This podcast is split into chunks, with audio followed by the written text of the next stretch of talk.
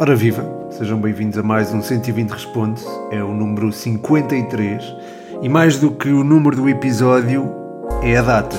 É dia 10 de agosto de 2021 e marca a chegada de Leo Messi ao PSG. O negócio já está confirmado, mas isso não impediu que a malta fizesse perguntas sobre este assunto. Obviamente que é um dos assuntos deste 120 Responde, é uma das maiores notícias de mercado dos últimos anos, portanto é, é, é claro que há perguntas sobre isso e é claro que este dia é significativo, diria até na história do futebol. Mas bem, já lá vamos. Primeiro tenho as perguntas dos patronos acerca do início do campeonato. É verdade, este, esta notícia parece que apagou um bocadinho tudo aquilo que se passou nos últimos dias, não é? Portanto, acho que abalou o, o mundo do, do futebol e não necessariamente de uma forma negativa. Mas bem, vamos então às perguntas sobre a última jornada, que não foi propriamente feliz para a académica, não é? A académica perdeu 5 5-1 com o Rio Ave. Uh, mas bem, vamos às perguntas. Começo, claro, pela dos patronos. O André Rodrigues, um grande abraço, André, e muito obrigado pelo apoio. Uh, ele pergunta que análise faz aos jogos dos, dos, três grandes nesta jornada e ao jogo da tua académica. Tinhas que perguntar pela académica, não é? Enfim, estou a brincar. É o podcast universitário, outro patrono, o Rafa, um forte abraço para ti. Pergunta o que achaste do arranque do campeonato. O tom dela está com a pica toda, é verdade. Uh, e o David Cruz pergunta, forte abraço também David, e o David, e muito obrigado pelo apoio, o David pergunta, maior surpresa da primeira jornada da primeira e da segunda liga, um abraço, e um abraço para ti, mais outro para ti, David. Tenho outras perguntas acerca do jogo da Académica, do, do Rocha, que pede aqui uma opinião sobre o Académica Rio Ave uh, e diz força briosa, obrigado por isso. uh, um abraço também. O Henrique Martins pergunta o académico, não é o académico Henrique, então, é a académica, teve uma má estreia nesta segunda liga.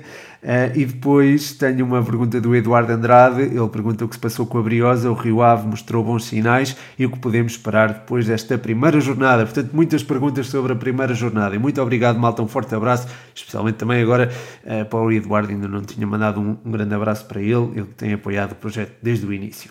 Uh, bem, mas relativamente aos jogos dos três grandes nesta primeira jornada, o Sporting teve algumas dificuldades na primeira, pra, na primeira parte perante um Vizela que não mudou muito face à última época. Aliás, eu acho que esta primeira jornada fica marcada por isso, pelo facto de as equipas que subiram não mudarem muito a sua ideia de jogo, e isso não foi propriamente mau principalmente para o Estoril, que acabou por eh, vencer o Aroca em Aroca, um, um ótimo resultado. Mas, mas pronto, relativamente aos três grandes, já estava aqui a dispersar. Relativamente ao Sporting, foi a tal primeira parte algo uh, tremida, uh, mas enfim, a equipa acabou por dominar na mesma. Esse domínio foi de facto exercido de forma mais evidente na segunda parte. O gol do Pote, logo a abrir a segunda parte, acabou por desbloquear o jogo a favor do, do Sporting e aí começou a haver uma envolvência ofensiva muito mais uh, eficaz. Acho que o Palhinha foi muito importante neste aspecto, a distribuir jogo para as alas, sobretudo para as alas. Eh, teve, teve muita precisão no passe, eu destaquei isso até no TikTok, em 120 futebol. O Pote foi extraordinário e eu acho que as alas também estiveram muito bem. O Ricardo Gaio e o Ruben Vinagre fizeram esquecer, diria, o Pedro Porro e o um, Nuno Mendes. Uh, depois, em relação à académica, pois, tenho que falar sobre isto, não é? Uh, Acho que houve alguma desplicência na saída de bola e eu acho que isso acabou por, eh, enfim, reforçar a, eh, a confiança que o Rio Ave trazia, a obrigação que o Rio Ave tinha em ganhar este jogo. Foi para cima da Académica, aquele gol no início do jogo era tudo, enfim, aquilo que a Académica não podia desejar.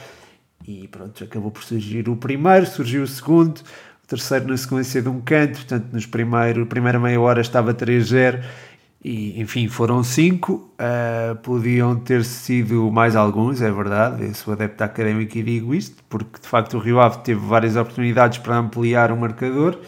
Uh, a Académica também mostrou aqui e ali algumas, uh, algumas forças coletivas, mas foi, enfim, foi insuficiente. Este Rio Ave, e o Eduardo estava, estava a perguntar sobre os bons sinais do Rio Ave, Uh, este Rio Ave é uma equipa muito bem montada, não só tem individualidades com muita qualidade e que na Primeira Liga fariam digo eu, eh, especulando, eh, um campeonato muito tranquilo, como tem ainda um treinador que as coordena muitíssimo bem. O Luís Freire acho que é o homem ideal para este trabalho e, e, acho que o Luís Freire e a, base deste Rio Ave pode chegar muito longe e isto é, vencer a segunda liga e depois, uh, enfim, devolver o, o Rio Ave àqueles lugares europeus onde se habituou a estar.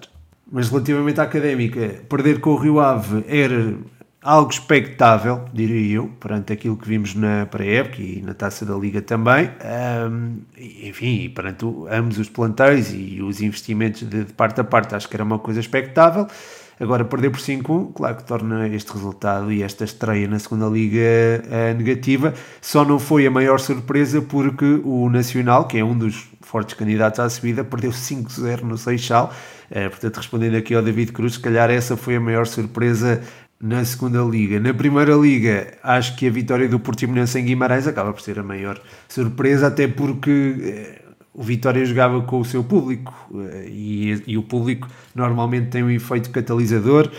E enfim, esperava-se outro resultado. Não digo que se esperava outra exibição, porque a primeira parte foi muito promissora. Eu até publiquei no Twitter acerca disso. Acho que os sinais que a equipa apresentou foram de facto muito positivos, a equipa do Vitória. Uh, durante a primeira parte. Durante a segunda, a equipa não revelou, não, não deu sequência a essa boa primeira parte, mas eu acho que as bases estão ali e acho que o Vitória vai fazer uma boa época com o Pepa ao comando. O, o Rafael Vieira, do podcast universitário, eh, mencionou aqui o Tondela, dizendo que o Tondela está com a pica toda, é verdade. Um, enfim, acabou por enfrentar o Santa Clara após uma eliminatória europeia, mas eu acho que isso não isso terá pesado, mas não terá, digamos, um efeito assim tão significativo, eh, pelo menos esta é a minha opinião, na, no desenrolar do encontro. E eu estou a dizer isto para atribuir mérito ao tom dela e tirar algum de mérito que foi atribuído ao Santa Clara. Mas eu já falo melhor sobre este jogo porque há também uma pergunta sobre isto, uh, sobre este jogo em particular e sobre o tom dela.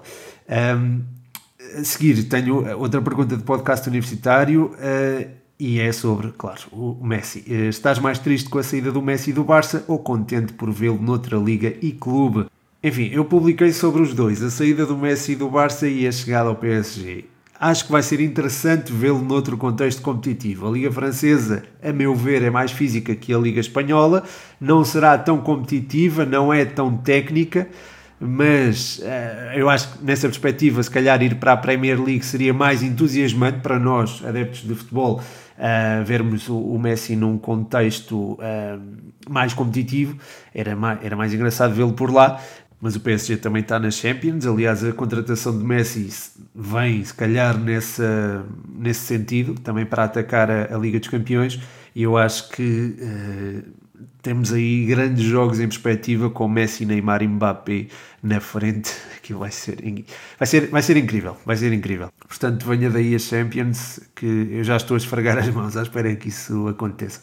Ainda sobre o Messi, ah, uh, espera, ainda antes de passar à próxima pergunta, estou, uh, claro que é algo triste ver esta saída de, de Messi, não é, do Barça, dar-nos assim uma noção a nós, uh, adeptos de futebol, de que tudo tem um final, não é? E Messi, eh, a história de Messi em Barcelona acabou por ter este final. Se calhar esperávamos que ele acabasse a carreira em Camp Nou, ainda vai a tempo de o fazer, mas perante a impotência dessa mortalidade, digamos assim, dessa história de Messi e Barcelona, acho que uh, o entusiasmo de o ver num novo patamar acaba por, por compensar isso. Ainda sobre o Messi, tenho aqui duas perguntas, ou melhor, três: duas do Filipe Moreira, uma do Gustavo Ramos. A do Filipe Moreira é eh, com a saída do Messi, quem pode eh, o Barcelona contratar para o seu lugar? Ele é insubstituível, claro, mas quem poderia fazer a posição dele? E depois o Gustavo Ramos eh, pergunta quem será o principal jogador do Barça depois da saída de Messi. Muito obrigado, Filipe e Gustavo, um forte abraço para vocês.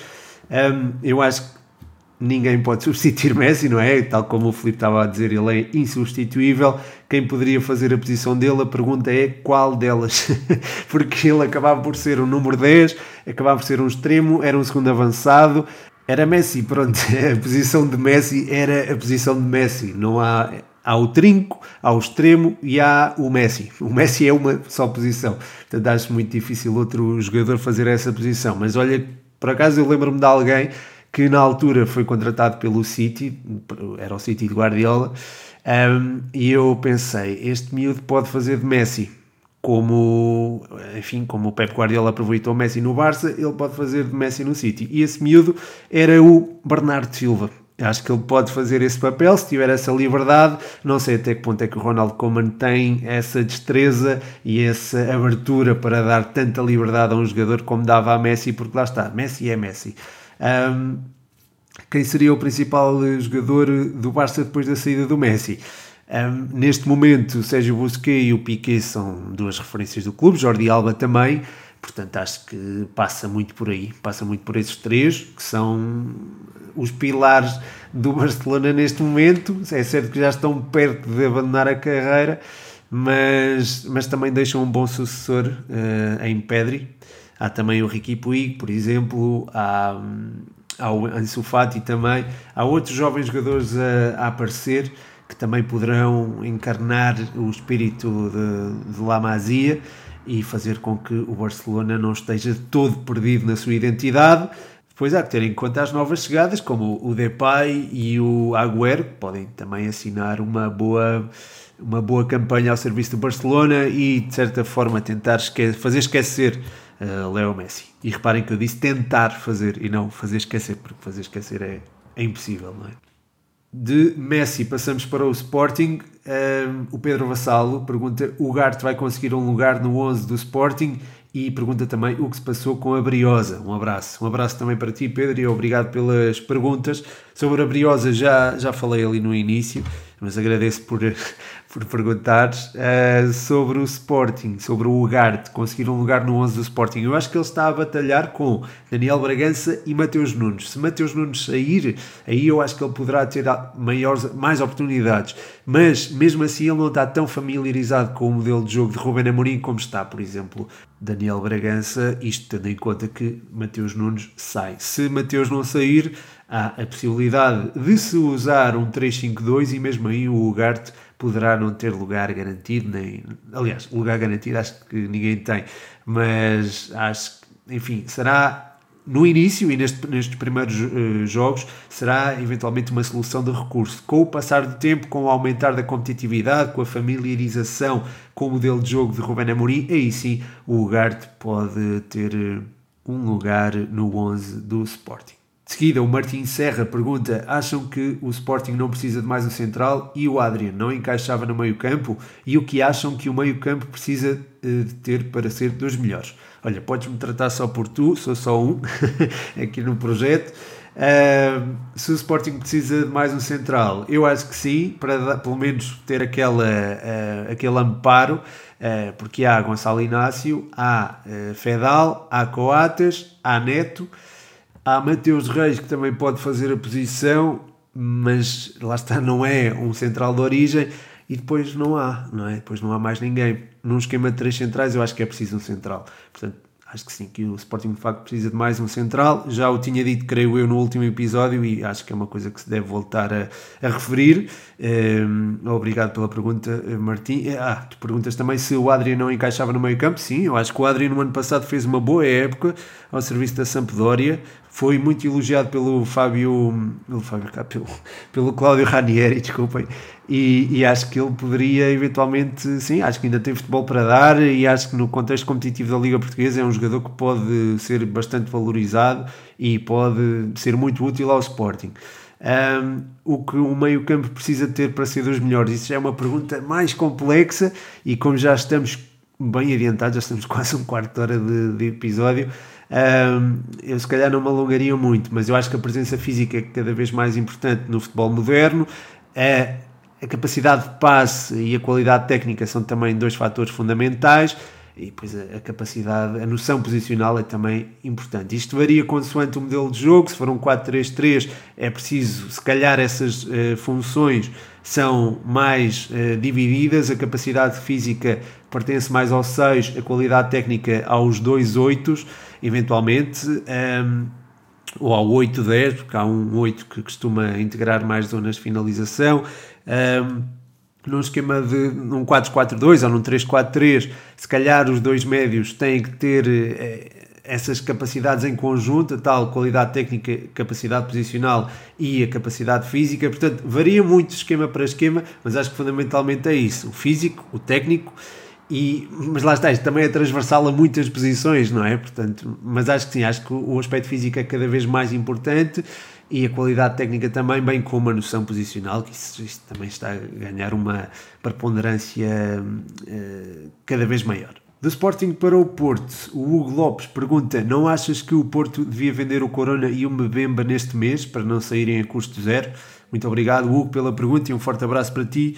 É, sim, acho que é uma é a altura ideal para vender se eles não forem renovar. Se houver acordo para renovação, aí eu acho que a nível desportivo são jogadores que trazem dividendos, portanto devem ser mantidos. Apesar de Corona ter uma concorrência assinalável, com o Luís Dias a aparecer em grande forma. Aliás, eu até fiz um vídeo no TikTok acerca disso, elogio como o melhor em campo frente, ao, frente à Bessade. E depois há uh, Francisco Conceição e há também o PP a aparecerem, portanto o Corona teria alguma concorrência e acho que seriam um dos jogadores que poderiam ser vendidos. Quanto ao Mbemba, eh, enfim, é, é, se calhar uma posição mais delicada, acho eu. É certo que há Fábio Cardoso, mas ainda não tem aquela, aquele entendimento, aquela harmonia com o Pep, portanto, se calhar vendia mais depressa o, o Corona do que propriamente o Mbemba, porque lá está, o Corona gera um, um encaixe maior, não é? E é um jogador que, enfim, é, é mais substituível, apesar de. Eu acho que o Corona era. E o próprio Vitor Bruno admitiu, o adjunto de Conceição, que o Corona era o melhor jogador do Futebol Clube do Porto no ano passado, mas é um jogador que, de facto acaba por ser substituível ao contrário do Mbemba, eh, ou pelo menos na estrutura da equipa acaba por ser o jogador mais, um jogador mais substituível face ao congolês. Mas, de qualquer forma, entendo a pergunta, é de facto pertinente, obrigado por ela. Eh, pronto, esta, esta é a minha opinião. Não havendo acordo para renovação, sim, eh, devia haver pelo menos uma venda e tentar renovar com a outra parte. Ou seja, se se vender o Corona, tentar chegar a acordo com Mbemba para a renovação do contrato. Do Porto, passo para o Benfica. É uma pergunta do Bruno Gabado. Ele pergunta: Meite convenceu, Gil Dias ainda não. Qual é a tua opinião acerca dos dois? Um abraço. Um abraço também para ti, Bruno. De facto, uh, Meite fez um, fez um ótimo jogo. Eu também o destaquei no TikTok e acho que é, é daqueles jogadores que vem dar uma componente física que o Benfica precisava. É um jogador que também parece orientar-se muito bem em construção e é um jogador que também tem boa noção posicional. É, preocupa-se sempre em dar linha de passe e eu acho que é, isso revela também inteligência. Quanto ao Gil Dias, é, de facto não ainda não se afirmou, a posição de lateral ainda é muito ainda não está muito familiarizado com ela, apesar de ter jogado o ano passado uh, pelo Famalicão. Uh, e, e, lá está, jogar no Benfica ou jogar no Famalicão acaba por ser diferente. É certo que os modelos, eu creio que ele ainda jogou num esquema de três defesas, acho que os modelos são algo parecidos. Uh, mas as dinâmicas são completamente diferentes e eu acho que o Gil tem que atravessar um processo de adaptação e depois aí Uh, podemos ver se ele convence ou não, mas acho que agora ainda está numa fase muito embrionária da sua evolução ao serviço do Benfica, uh, pelo que o Grimaldo uh, é, é, um titular indiscutível. Agora só fazer uma pausa para ver meu chazinho de gengibre e limão. Está bom, não está muito quente. Lá fora estão 30 graus, mas eu não abdico aqui do chazinho. Passando então à próxima pergunta. o André Vigário pede aqui uma previsão dos lugares cimeiros da Liga 2021-2022. Muito obrigado, André. Um forte abraço para ti. Eu acho que os quatro primeiros serão os do costume, à partida, o Benfica, Porto e Sporting e Sporting Braga. Depois há espaço para que clubes como o Passos, o Santa Clara, apesar desta derrota com o Tondela, o Famalicão, apesar de ter perdido com o Passos, e uh, o Vitória também, apesar da derrota com o Portimonense, portanto estas equipas não começaram muito bem, mas diria Vitória, Famalicão, um, eh, Passos, Santa Clara, um, eh, eventualmente Gil Vicente, gostei muito daquilo que vi do Gil Vicente, embora frente a um Boa Vista algo uh, ainda em crescimento, não é? E sem reforços, portanto ainda é cedo para dar uma opinião sobre um Gil Vicente europeu. Um, portanto, estas quatro equipas uh, que mencionei, se calhar também o Marítimo, apesar da equipa estar ainda a ser construída e de forma algo lenta, são muitos jogadores a entrar também. Uh, mas uh, são muitos jogadores, mas ainda há lacunas por preencher, portanto ainda é difícil dizer como é que se apresentará este Marítimo, apesar de ter um belíssimo treinador. Quanto aos, às restantes equipas, um, acho que o Portimonense, o Moreirense, uh, a Bessade, eventualmente o Estoril, o próprio Gil Vicente, lá está, poderão fazer um campeonato mais ou menos tranquilo e de resto acho que as outras equipas poderão sentir alguma dificuldade para se manter na Primeira Liga. Acho que vai ser a tal luta para evitar a despromoção, mas atenção, estas equipas que eu disse que poderiam uh, estar no, fazer um campeonato tranquilo podem facilmente cair ali na zona de despromoção. O campeonato português acho que vai voltar a ser bastante uh, equilibrado. Eh, mas, mas estava, lá está, tu pediste nos lugares cimeiros, eu já estava a fazer aqui a classificação completa. Peço imensa desculpa, André, mas muito obrigado pela pergunta e um forte abraço para ti. A seguir, o Bruno Barbosa pergunta que clube achas que teve a melhor janela de transferências da Primeira Liga? Muito obrigado, Bruno, e um forte abraço para ti. Ainda é cedo, não é? O mercado ainda não, ainda não fechou, mas uh, eu acho que o Gil Vicente fez um ótimo trabalho nesta janela de mercado. O tom dela está a fazer, mas ainda precisa, por exemplo, de um central. Um, enfim, eh, o próprio Passos Ferreira conseguiu, enfim, embora saindo o Bruno Costa e o Luther Singh também, uh, conseguiu manter a, a, sua identidade, acho eu, e mostrou isso frente ao Famalicão. Um, e de resto, acho que, enfim, Benfica, Porto e Sporting ainda não venderam e eventualmente irão vender, certamente, terão de vender um, e sairão jogadores certamente. Portanto, ainda é cedo para dizer. As equipas que estão mais, entre aspas, construídas nesta altura são aquelas que se calhar tiveram uma melhor janela de mercado. E nesse sentido, acho que o, talvez o Gil Vicente uh, e eventualmente o Santa Clara e o Vitória de Guimarães, uh, talvez sejam essas duas, essas três equipas aquelas que tiveram uma melhor janela de transferências. Uh, sei que o Santa Clara e o Vitória perderam, mas eu acho que isso não ainda não demonstra a qualidade das equipas e aconteceu também em contextos especiais. Um, a seguir tenho uma pergunta do Israel Quinça. Não é uma pergunta, é só ele a dizer. Eu só queria dizer que finalmente temos público nos estádios, é tão melhor assim, espero que continue. Obrigado, obrigado Israel por isto e claro que também saúdo o regresso do público aos estádios é ótimo fazê-lo e espero que o próximo jogo que eu fizer da Académica eh, tenha adeptos e que possa sentir e possa também relatar a, a, a sensação de estar eh, no estádio. Uh, malta, se vocês também forem aos estádios, entretanto, vão mandando, podem ir mandando coisas que pronto, poderão eventualmente publicar nas stories se vocês sim o quiserem. De seguida, o Sporting Adeptos pergunta quem achas que vai ser o melhor marcador da Liga esta temporada. É uma pergunta difícil, porque tens um Porto a atacar melhor do que o ano passado e com dois jogadores que podem perfeitamente estar ali no topo da lista, o Tony Martinez e o Taremi. Tens no Benfica o Yaremchuk, que é de facto matador, é um matador, mas é um jogador que também pode cair muito nas alas. O Gonçalo Ramos também se pode afirmar, eventualmente. O próprio Seferovic também pode aparecer aqui nesta lista. Uh, o Paulinho também pode marcar muitos golos durante a época, portanto, o Pote também, obviamente, que foi o melhor marcador o ano passado. Portanto, é, é difícil escolher o melhor marcador da, da Primeira Liga. Eu estou a falar dos três grandes, mas também posso falar do Abel Ruiz, por exemplo, do Braga, do Ricardo Horta.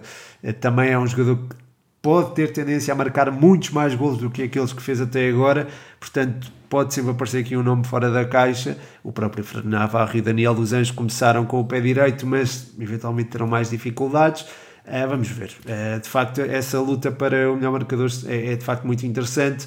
Uh, quem eu acho que vai ser o melhor marcador da liga Epá, não te consigo dizer, não te consigo mesmo dizer, mas é, eu acho que estará ali entre o Tony Martinez, Taremi, talvez o Paulinho e o Pote e o, talvez Yaramchuk e Gonçalo Ramos. A seguir, uma pergunta do Miguel Diniz Gonçalves, o que achaste das exibições de Sporting, Tondela Académico e Académica, até onde podem chegar? Esta pergunta vai de encontrar do Martim Oliveira, que pergunta, uh, que pede para falar aqui do primeiro jogo de Tondela e das respectivas contratações. Uh, portanto, uh, enfim, do Sporting já, já falei, da Académica também. Pá, não, não me faças falar mais, pá, por favor. Quanto ao jogo do Tondela, pá, Tondela entrou muito bem, eu acho que não, não houve grande espaço para que houvesse uma resposta propriamente dita do, do Santa Clara. Desde o início do jogo que o meio campo esteve muito bem articulado, o Tiago Dantas foi um jogador em evidência. Uh, depois o João Pedro também acho que demonstrou aqui e ali muita segurança, muita maturidade que foi importante para que a equipa fosse ganhando superioridade ao longo do jogo. E, e pronto, é certo que o, o, o, Santa Clara respondeu bem. Eu acho que respondeu bem. Eu acho que o 3-0 se calhar um bocadinho exagerado, não leves a mal, Martim, que eu sei que és do tom dela. Mas, ah, enfim, acho que o Tondela entrou bem e hum, a forma como acaba por sair com este resultado volumoso é significativo, dá confiança e acho que há, hum, as perspectivas de um bom campeonato são, são cada vez maiores. Portanto, acho que é promissor. Quanto às contratações do Tondela, eu achava que o Dada Chove ia ser titular, estou sincero, mas depois desta exibição do Daniel dos Anjos, acho que poderá mesmo ser ele o, o homem do eixo central. Depois, hum, na defesa, acho que os centrais, o Jota e o Eduardo Quaresma, o Eduardo fez um bom jogo, um ótimo jogo até, mas uh, acho que falta ali alguém, falta notoriamente ali alguém. Um, tentar contratar alguém. O Tiago Dantas foi uma ótima contratação, sem dúvida alguma. Uh, e depois o Unda Barrena também é um jogador promissor. Uh, confesso que não, não conheço assim tanto dele, mas acho que é um jogador que poderá eventualmente aparecer.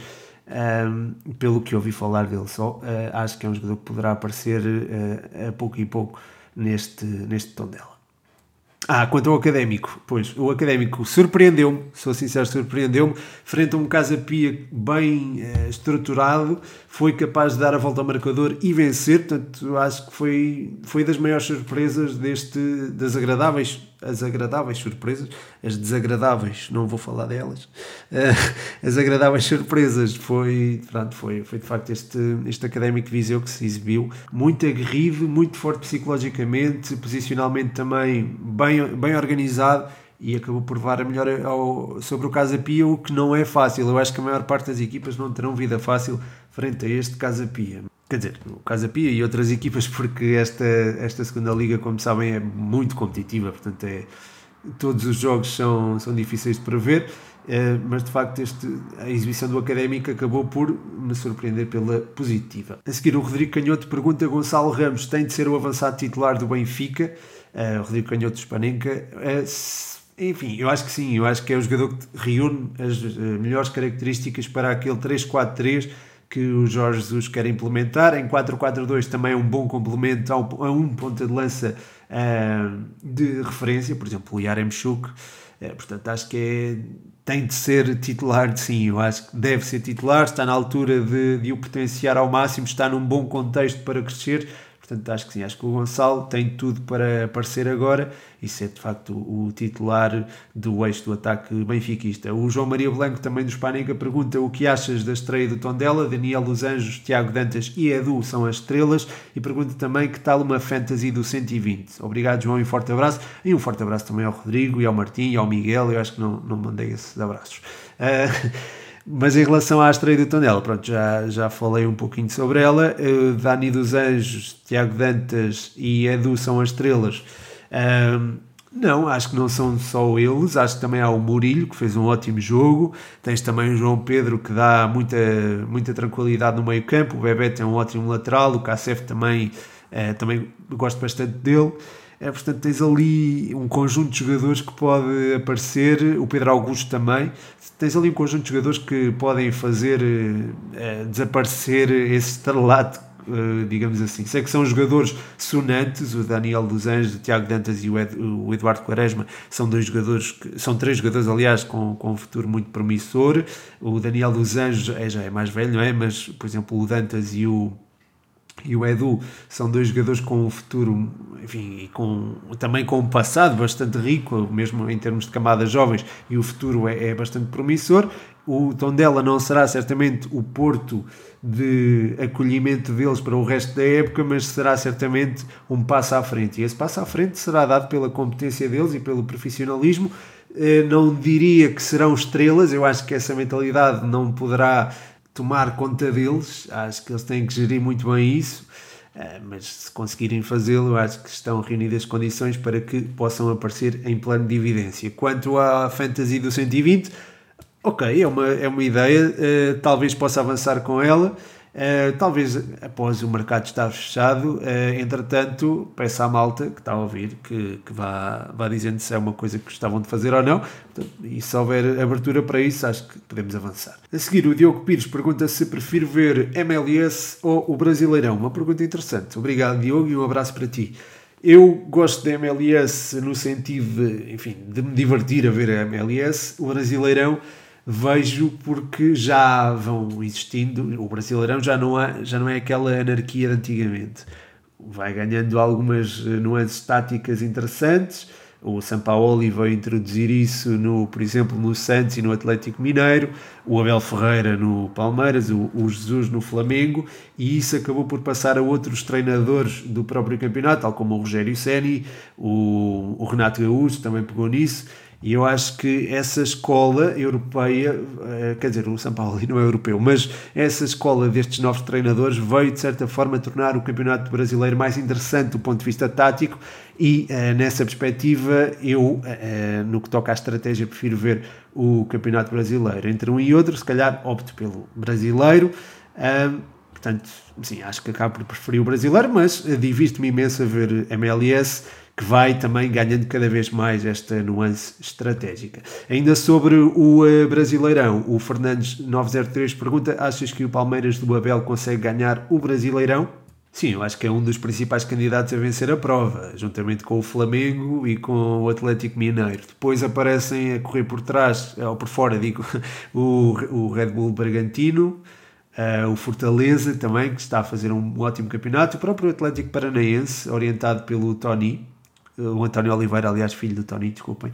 Uh, e pronto, há também o São Paulo, o Internacional, o, o Grêmio também, que são o Santos também, que são equipas que também devem ser tidas em conta, mas uh, para a primeira metade do campeonato, quer dizer, ainda não estamos bem na primeira metade, mas nestes primeiros uh, jogos ainda não demonstraram, digo eu, uh, uh, o, seu, o seu potencial. Acho que nesse sentido o Atlético Mineiro e o Palmeiras têm correspondido melhor, estão, são os dois primeiros classificados, vão manter essa posição, mesmo que o Flamengo ganhe os dois jogos em atraso, portanto Acho que são, são duas equipas a, a, ter em conta para o resto do Brasileirão. Acho que são candidatos ao título, se bem que isto pode mudar eh, facilmente de, ao longo de 3, 4 jornadas porque o Campeonato Brasileiro é de facto bastante competitivo, mas uh, tirar o Palmeiras desta luta do título acho que é impensável, portanto acho que sim, acho que é possível o Abel sagrar-se campeão brasileiro. A seguir o Leonardo Silva pergunta, Lukaku no Chelsea, o que achas? Olha, acho muito bem. Obrigado pela pergunta e um abraço para ti. Acho muito bem, acho que seria uma, uma ótima contratação.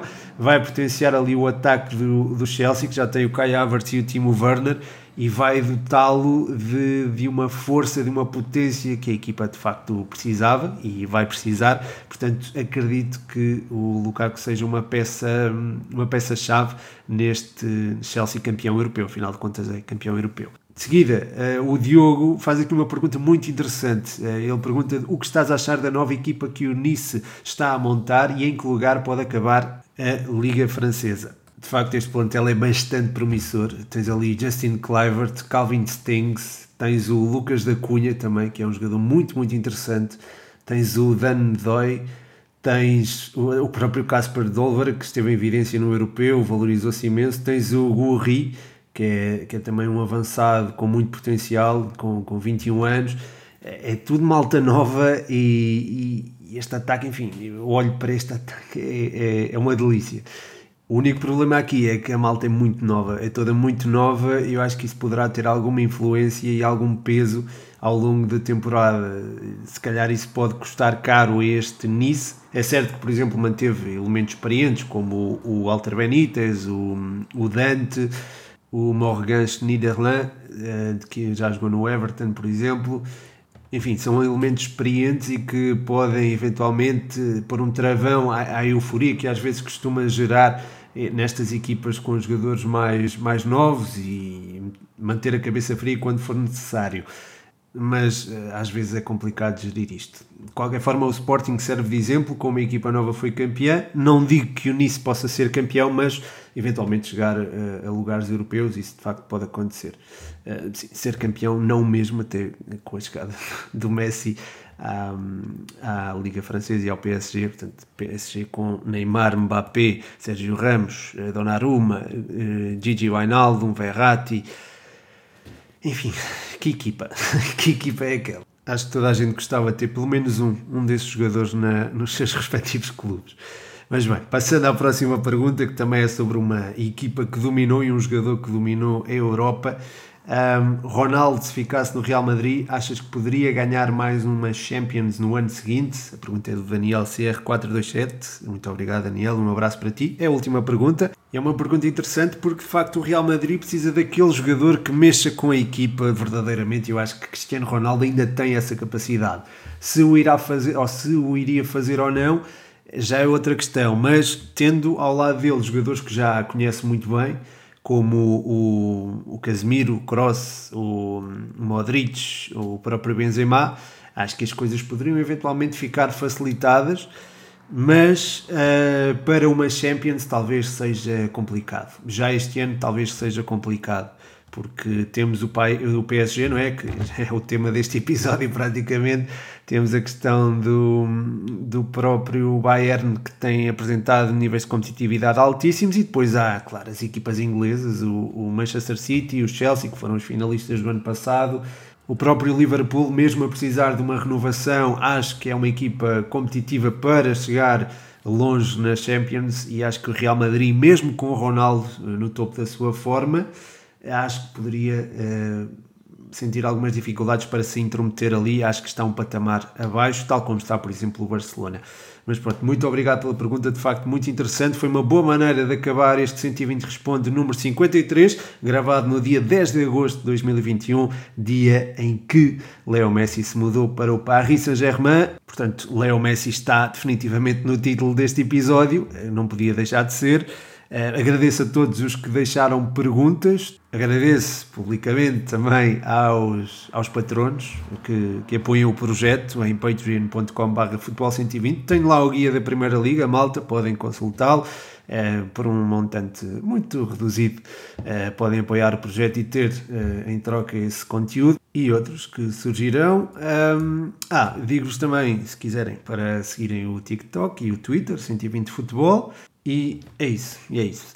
Um forte abraço, o meu nome é Pedro Machado e este foi mais um 120 Responde.